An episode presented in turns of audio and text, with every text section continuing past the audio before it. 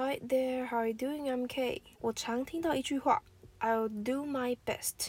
我会尽力而为。久了呢，有点了无新意，所以我今天想来一个新的说法，I'll do it to the best of my abilities。I'll do it to the best of my abilities。慢版的示范，I'll do it to the best of my abilities。它其实就是 I'll do my best 的升级版。 简单介绍一下，abilities 是能力的意思，所以我们整句就会诠释成尽我所能。别人请你帮忙的时候呢，就可以说 No problem, I'll do it to the best of my abilities。